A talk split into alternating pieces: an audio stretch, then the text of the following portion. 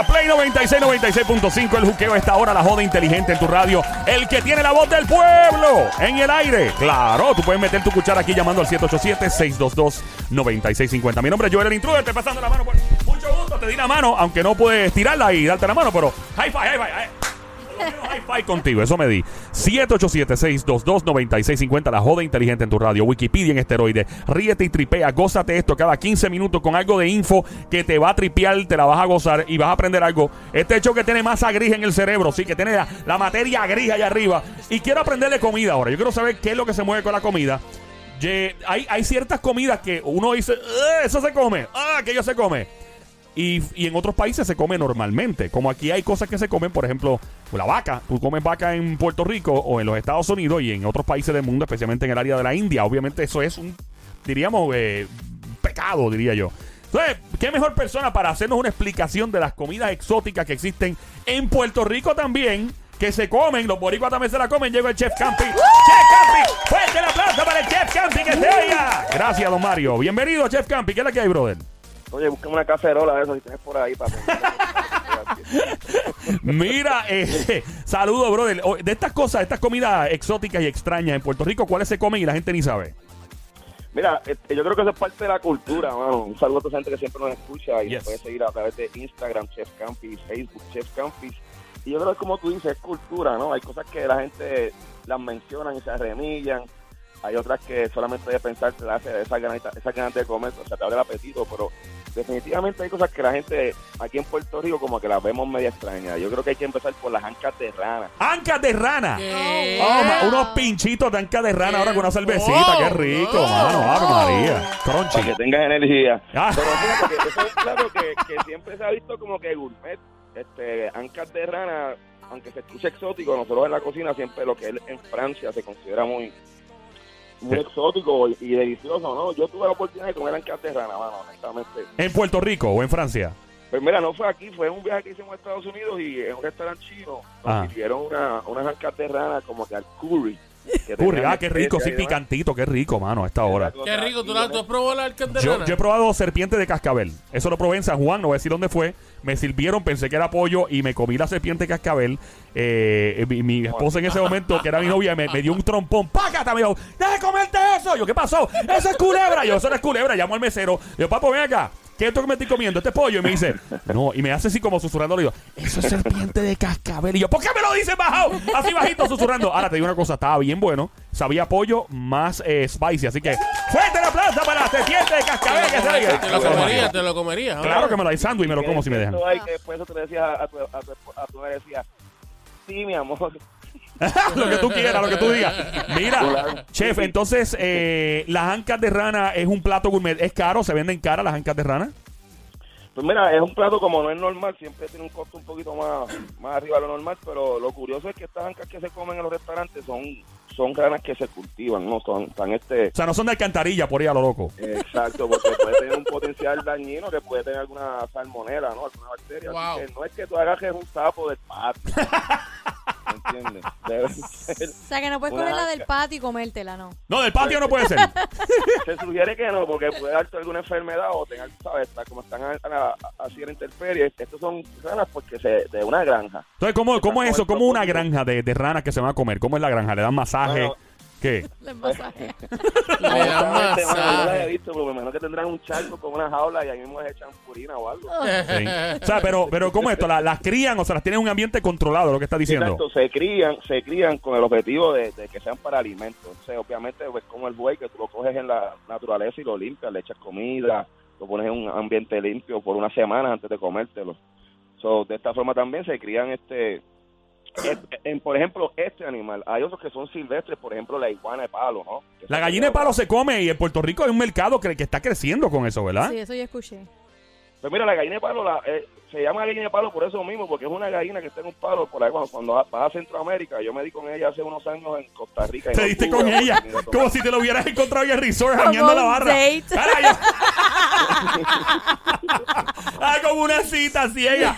Ah, me di con ella, le encontré una barra en Costa Rica. Doy cuéntame, Sí, brother. Un trago a la gallina. Ahí fue donde primero las vi y donde primero me ofrecieron probar la, la- y tenía las ganas realmente de comérmela, pero no tenía, no tuve el tiempo ni el momento. Me dijeron, "Mira, vamos a hacer una gallina al chile. Y dije, pues una gallina de que me dice, la de allá arriba, del árbol, me, me- me señala él. So, cosa que luego aquí en Puerto Rico, hace unos años, estoy cruzando y me dice, chef, ven acá. Y estaba cruzando un comedor de, de una industria que estaba haciendo una charla ahí. Y me dice, chef, ven acá para que veas esto. ¿Qué, qué? es?". Yo lo miré así, le vi mucha espinita. Y dije, hermano, eso es conejo. Y cuando me dijeron que no era conejo, pues es iguana. ¿Por qué? Porque la iguana tiene mucho costillar y se ve los huesitos pequeños que parecen. Ay, pobre Ay, iguana. bendito. Ya yo no voy a ver una iguana igual en mi vida, jamás. Sale coge pena. Mira, Pues y le- honestamente, ¿a qué esa sa- la probé. La Ajá. probé. ¿Y a qué sabía? Pues es una combinación entre, entre pollo, Ah. como dicen realmente, pero al final tenía un sabor como a pescado, tal vez como a atún. Al final. Como Pero una un mezcla pescado entre tuna y pollo. Bueno, yo te diría que sí. Esto es como un tuyo. Básicamente es una combinación de tuna y pollo. All right. Lo que- eh, so, Lo que sí, ah, pues, tuve- bueno, sabe rico. Estaba en fricasé, tenía aceitunas, tenía papitas, estaba preparada igual que se hace un pollo o un conejo. Y realmente, pues todo eso le daba sabor a, a la carne. ¿no? buen provecho, Puerto Rico. Una pregunta, ¿con qué mezcla esto bien? ¿Con un vinito, una cerveza? ¿Con qué baja bien? Mano, eso va con un poco arroz blanco y una cerveza bien fría, ¿entiendes? Estamos en Play, estamos que en la radio Play 96, 96.5. Esta hora mi nombre es Joel, el intruder de este lado de Zacatau, que reparte el bacalao activado del lado al lado aquí en El Juqueo, JUKEO, la música app, también el show que es una joda inteligente. El que tiene la voz del pueblo en el aire, hablando ahora mismito en el show que está siempre trending con el Chef Campi, exclusivo de este show. El hombre que nos habla de los platos exóticos que a nivel mundial se comen, en Puerto Rico también se comen y uno ni cuenta se ha dado que se comen. Yo comí serpiente de cascabeles, me está diciendo que comió gallina de palo, que ah, ancas de rana, ¿qué otras cosas se comen en Puerto Rico y la gente ni cuenta se da? Pues mira, está, está de moda y, y, y le dieron fuerte eh, en estos días en los medios, es el pez león. ¿El El qué? león. El pez león. El pez Ah, yo león. entendí un león. Yo, Yo dije, diablo, ¿dónde hay un león por ahí? Sí. No, no, no, si lo ves, corre, a menos que sea... este, ¿Y cómo es el pez león? ¿Cuál es la diferencia entre el pez león y qué sé yo, una chopa de tiene río? bigote y el otro no, mentira. Tiene bigote. el león, al verlo en el, en el mar, ¿no? Es un pez de mar. eh, se ve bien bonito porque tiene unas aletas que abren estilo alrededor de, de la, de la cabeza, ¿no? Estilo el cuello del león. Y es, y es que pasa, ese león, ese pez, el león, si lo agarra, es súper venenoso. Oh, wow. So, coger el pez león nada más, agarrarlo y poder pescarlo es parte de, de, nada, de la aventura. Y si no los limpian bien, tal vez también puede darte a ti una reacción. So, aquí el pez león es una, dicen ¿no? que es, invasivo, no es natural del Caribe y estaba comiéndose otros peces de, de coral. Y sale una campaña fuerte de pescar el pez león. En estos días hablé con un pescador y me dice que antes se veía mucho. Él lo recoge en la costa de... este, ¿Él lo recoge qué? Se te fue ahí, se te fue. ¿Cómo fue que lo recoge qué? que lo recoge en la costa de Arecibo. Aparentemente en esa zona norte hay mucho. Mm. Y entonces me dicen que los, los cogen, van a mano, ¿no? O se agarran y se ponen a mano. Ese es el peligro, cosa que cuando van a entrarlos a, a la malla se, se pueden picar. Entonces ese pez león, una vez lo filetean y lo sirven bien, es delicioso. Es una carne blanca, no tiene sabor fuerte a pescado. Así que el pez león es otro de esos eh, pescados que son exóticos, ¿no? Y, y los atra y los, los capturan usualmente por la, la costa de Arecibo. En la costa norte abunda un montón. Ok. Entiendo yo que en todo Puerto Rico hay. Pero en la costa norte los muchachos estaban atrapándolos ahí, sirviéndolos. Un saludo a Cedric Tackins también de ahí de Menta. Que, ¡Fuerte el aplauso para Félix, que se oiga! Gracias, don Mario. Él no sé ni quién diablo está aplaudiendo. Dímelo, Somi. Campis es venenoso cuando lo atrapan, no para consumirlo.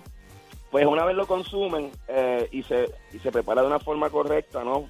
Eh, no tiene el veneno, porque el veneno está entonces en las espinas que están alrededor de... Eso es similar al pez globo. Eh, exacto, ese mismo voy a preguntar. Es similar al, blow, al blowfish, al pez globo, que también te he entendido Pues- que hay que ir a Japón a tomar un curso para picarlo y he escuchado esas ¿Eso es cierto? Sí, porque eso tiene por dentro un veneno que dicen las- los que lo han comido que inclusive se queda un rastro, un pequeño Ay, no. rastro y te da una sensación en toda la boca y la garganta que es como Ay, pero. ¿Y por qué se comen eso? Si, se- si deja un rastro, ¿por qué la gente se come eso? Por- Bueno, yo creo que todo en la vida es parte de la aventura, ¿no? De buscar sensaciones nuevas, la comida es... Como tirarse en paracaídas, ¿verdad? Eso es como. te- te- tú, vas- tú sabes que te vas a morir. Tú vas- sabes que te vas a Pero morir. comer paracaídas, no. No, para yo creo que tirarse en paracaídas es más Yo- safe, yo es más Claro. salvo que esto. Sí, de verdad, es más safe, Pero más mira, Yo lo seguro. compararía porque la adrenalina que uno siente, el factor riesgo, la satisfacción al final, que no te pase nada, va muy con, saber, son sentimientos que tocan obviamente de una forma diferente, ¿no? Definitivamente. Pero sí, pero sí, es como cuando te tiras de cabeza algo nuevo, que está esa sensación de si voy o no voy, si me sale o no. Sí, es y el Hola, hola, Chef. Campis. Hola, llegó la la diabla. Estás hablando de sensaciones y de cosas ricas para uno probar. ¿Escuchaste lo que dijo Campi? Sí, cuéntame, Campi, ¿cómo es eso para dijo, experimentar? Ave María llegó Yo- a esta hora. Yo, Yo veo no como sé. que Campi Mira, se pone ¿qué- ¿Qué, nervioso. qué es, qué es lo que tú dices de experimentar? ¿Qué te gusta experimentar cuando comes algo rico y nuevo? Lo que pasa es, mi amor, que cuando uno come, es de los pocos actos que hacemos los humanos que envuelve todos los sentidos, ¿ves? Ahí tienes el tacto, el sabor, la vista, el gusto, Qué la rico. audición inclusive. Y hay otras cosas que no voy a hablar ahora de esas que también la incluyen, pero en la comida en específico es ese otro acto donde tú, todos los sentidos se, se exploran. Así que al comer vas a sentir muchas sensaciones, hay quien le da emoción, tienes que ver como agua para chocolate. Qué rico, papi. Yo quisiera probar tu pez espada. Yo tengo aquí para que pruebes mi chopa. Yo, ahí está el Chef Campi. Chef Campi. per- Perdona, diablo, echa para allá. Déjame, que quiero seguir hablando con él. Ya, ya, ya, ya. Mira, ¿dónde te encontramos en las redes sociales, por favor, Campi? Chef Campi en Facebook, Chef Campi en Instagram. Yo me puse ya hasta mamá, ya un ñama cocinando con el pueblo, así que Gracias. Como eso de las 11. Ahí estaré con ti cacerola. Gracias, Campi. Fuerte el aplauso para el Chef Campi.